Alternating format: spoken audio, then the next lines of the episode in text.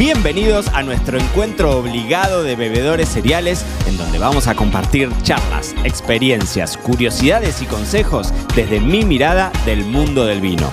Yo soy Mariano Braga y esta es la segunda temporada de Me lo dijo Braga, el podcast. ¿Qué es lo que tiene de especial el vino francés? Si en algún momento te hiciste esta pregunta, en el episodio del podcast de hoy vamos a desterrarla y te voy a contar el punto por punto de qué es lo que hace que el vino francés sea ese benchmark, sea ese rival a vencer, sea el número uno, sea el que responde a la pregunta de, che, el vino argentino está a la altura del francés, el vino chileno está a la altura del francés. Eso vamos a responder en el episodio número 244 de Me lo dijo Braga, el podcast. Así que primero que nada te doy la bienvenida. Hoy lunes 4 de septiembre estamos hablando de esta pregunta que siempre a mí por lo menos, me deja como un sabor amargo, porque la respuesta siempre, viste, esto de blanco o negro, es mejor, está a la altura el vino de tal lugar, a la altura del vino francés. Siempre la comparación está, ¿no? Y de hecho cuando uno lo estudia, en mis épocas de estudiante y mucho después, digamos, siempre eh, la comparación con, Francia está implícita o explícita, es más o menos eh, importante, caro, eh, reconocido, lo que sea, respecto de alguna región específica en Francia. Y la verdad es que desde hace tres años más o menos que, que yo estoy viviendo acá en España, el contacto mío con Francia ha sido bastante más íntimo, más allá de que, bueno, he viajado varias veces por Francia y demás, pero desde que estoy acá uno tiene acceso muchísimo más de forma cotidiana al vino francés, pero sobre todo he estado entramando ciertos viajes mucho más en profundidad, sobre todo con Burdeos en los últimos años. Hemos hablado mucho en, el podcast de, este, de, este, tema, entonces siento hoy de verdad que tengo quizás más herramientas para, salir a hablar de esto. Entonces, hay algunos puntos que me parecen interesantes que yo lo, planteé como eh, cuatro cuestiones que hacen que el vino francés tenga algo que no tiene en otras regiones del mundo o que tenga algo de especial y que sea, vuelvo a decirte esto, no sé si el rival a vencer necesariamente, pero sí es esa referencia ineludible, la número uno. Los mejores vinos del mundo vienen de Francia. Los, los vinos más caros del mundo vienen de. Los mejores vinos con burbuja del mundo vienen de. Los mejores vinos blancos, los mejores vinos tintos. Si hacemos un ranking, muchas veces pensamos en Francia. Y acá hay cuatro razones por las cuales sucede esto. sucede esto. El primero, las denominaciones de origen, eh, las AOC en España, por, en, Francia, perdón, por las apelaciones de orígenes controladas, ¿no? Pero AOC es el equivalente a denominación de origen, denominación de origen controlada, denominación de origen controlada y garantizada, dependiendo del país en el que estés esta idea de una región, eh, digamos, geográficamente delimitada, dan un respaldo y un prestigio que no podemos mirar para un costado. Y sobre todo porque muchas de estas denominaciones de origen son marcas registradas que se copiaron en todo el mundo. Vos pensá, recién hablaba de Burdeos, pero pensemos en Champagne, Pensemos en Borgoña. Son regiones que no necesitan presentación. Muchas veces, inclusive vos como bebedor cereal, no sabés mucho qué hay detrás de eso. Pero ya esa marca tiene peso propio, ¿se entiende? El champán quizás ya sabes qué vas a esperar del champán. No necesitas saber eh, la, elaboración, si es un charmat, si es un charmat lungo, si es un champenois, si es una única fermentación. No necesitas saber qué variedad de uvas. No importa, te dicen un champán y vos sabés qué vas a esperar con los vinos de Borgoña, con los vinos de Burdeos, con las denominaciones de origen más fuertes, con los vinos del Ródano, con, con los blancos de Alsacia, es decir, hay, si estás más metido todavía en el mundo del vino, más todavía. Pero si no, vos sabés qué esperar de un, de un, de un rosado de la Provence. Son estilos que no necesitan presentación y que incluso sin saber específicamente cómo estuvieron elaborados la variedad de uva, los tiempos de fermentación y demás, ese, esa marca tiene un peso propio. Por el otro lado, hay algo que es el historial que tienen. Y yo te voy a contar una anécdota que me pasó la primera vez que anduve en, en Chateauneuf-du-Pape, ¿no? en, el, en el Ródano. Te digo de esto hace muchos años, muchísimos años. Estuve, estaba, yo recién había terminado de hacer mi carrera de sommelier eh, y entonces me vengo a Europa dos meses, hago un viaje solamente a zonas vitivinícolas.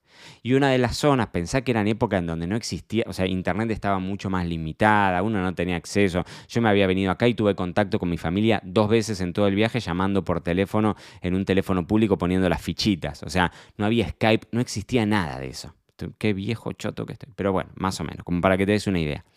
Entonces, claro, la información que yo tenía era la información de los libros. Ni siquiera, o sea, había un internet como incipiente, entonces yo podía hacer las reservas de hotelería y demás, pero no tenías mucha información para averiguar. Entonces llegaba al lugar y medio que me encontraba con lo que me encontraba.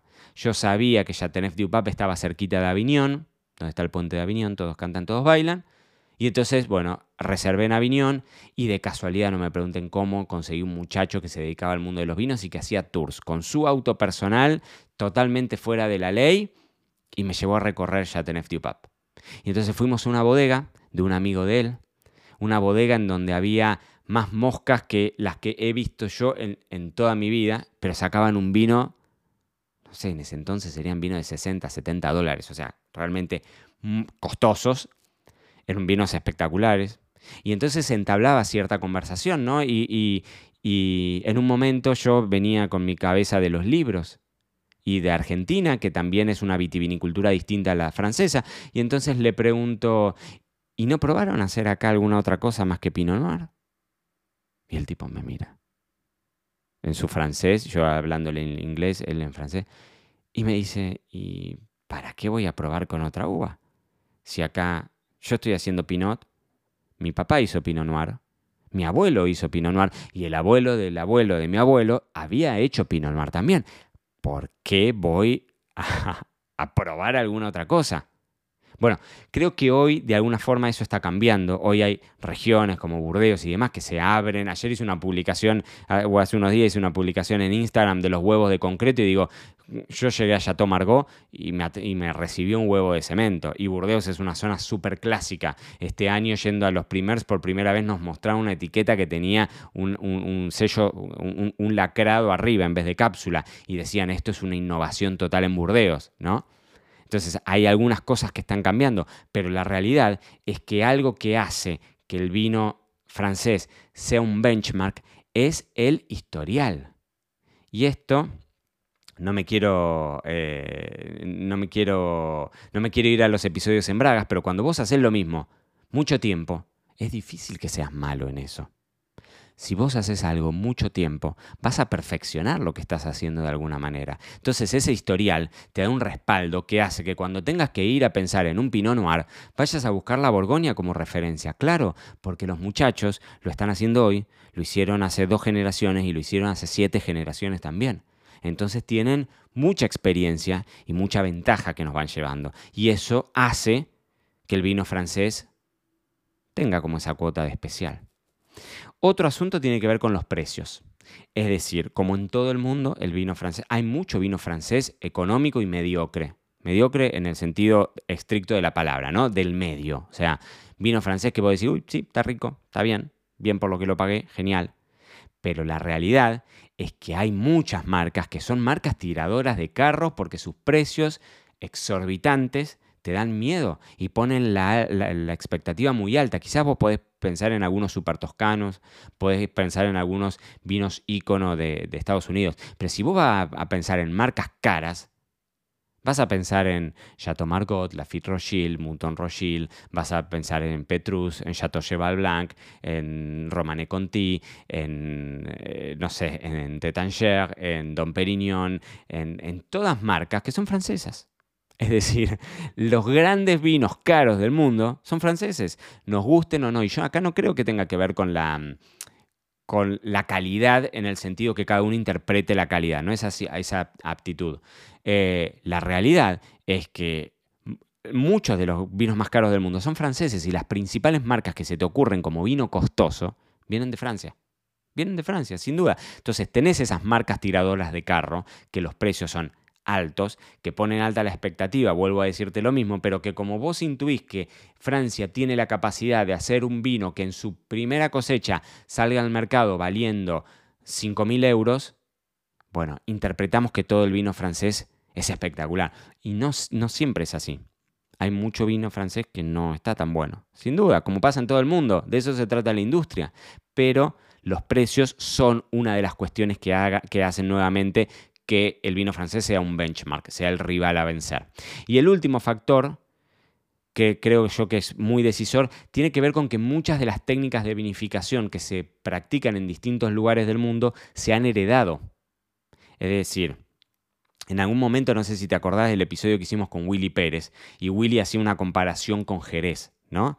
Como los vinos de Burdeos, o Francia en general, estamos hablando de, mm, eh, la mayor parte de las zonas vitivinícolas de Francia son frías, ¿no? Te diría que con la excepción quizás del sur, del Languedoc, de, bueno, de la Provence, pero que aún así no lo podemos comparar con Toro en España, no lo podemos comparar con Cafayate en Salta, sin lugar a duda.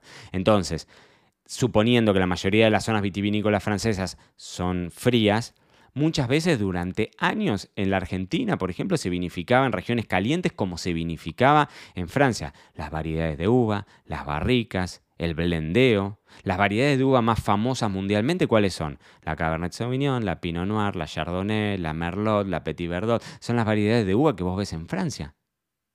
¿Dónde vas a buscar el mejor Syrah del mundo? Si no lo vas a buscar a Australia, lo vas a buscar a Francia el mejor Cabernet Sauvignon, el mejor Chardonnay, el mejor Merlot.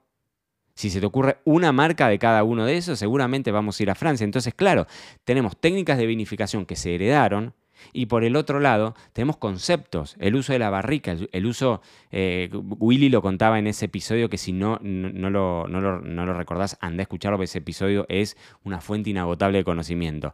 Willy decía, nosotros en Jerez, zona caliente, necesitamos la, la crianza bajo velo de flor para aplacar un poco un vino que naturalmente, o una uva como la palomino, que naturalmente en zona caliente te da mucho. En cambio, Burdeos necesita la barrica para darle un poco más de carácter a una uva que en, épocas más frescas o en cosechas más frescas necesita ese punchi por encima. ¿no? Entonces, muchas de las génesis de las prácticas que se hacen con el vino en todo el mundo vienen de Francia. Entonces, es entendible que Francia sea el benchmark. Si nosotros vamos a ir a Francia a buscar cómo se utiliza una barrica o vamos a hablar de los blends al estilo de los burdeos, claro, estamos haciendo todo el tiempo una referencia, porque hay un historial, ya te lo contaba, porque hay denominaciones de origen que dan respeto, sin duda, respaldo, prestigio, respeto y los precios. Entonces, tenés que ir, te lo digo por si no, vos sabés que acá en Spotify, en Google Podcast, en Apple Podcast y si no, en nuestra academia tenés un curso entero gratuito que se llama Aprende Fácil de Vinos. Lo podés buscar acá. Si no lo escuchaste, escúchalo y míralo porque está grabado en video también el episodio número 17 que se llama Vinos de Francia y ahí te cuento durante más de 20 minutos regiones, estilos, sobre toda esta tradición de la que te estoy hablando. Que hoy no me estoy metiendo en eso, pero sí te hago un mapa, un, recorrido súper interesante si, si, tenés ganas de ahondar en el tema. Aprende fácil de vinos, así se llama, vas a verme a mí eh, agarrando una, una botella así con cara medio de loco y mm, la placa roja así como chillona. Entonces, ¿qué tiene de especial? sinteticémoslo en la tradición, en hacer lo mismo una y otra vez, y aunque vuelvo a decirte lo mismo, no es un episodio en Bragas, que siempre hablamos largo y tendido de esto, no hay forma de fallar cuando sos constante. Eso marca toda la diferencia. A veces realmente te tenés que forzar mucho, porque es difícil de verdad hacerlo mal si es que lo hiciste por años. Entonces, si lo hiciste por años, eso lo vas a pagar. Y eso se va a pagar en prestigio, lo vas a pagar con los puntajes de la crítica, los vas a pagar en vinos más caros también. Se paga, se paga con tiempo de conocimiento, de historial. Pero el vino francés, sin lugar a dudas, tiene un montón de matices, tiene grandes expresiones y expresiones que son más del día a día, pero creo yo que si tendría que sintetizarlo de alguna forma, la clave de todo tiene que ver con la tradición. Y esto fue todo por hoy. No te olvides suscribirte para no perderte nada y que sigamos construyendo juntos la mayor comunidad de bebedores cereales de habla hispana. Acá te voy a estar esperando en un próximo episodio.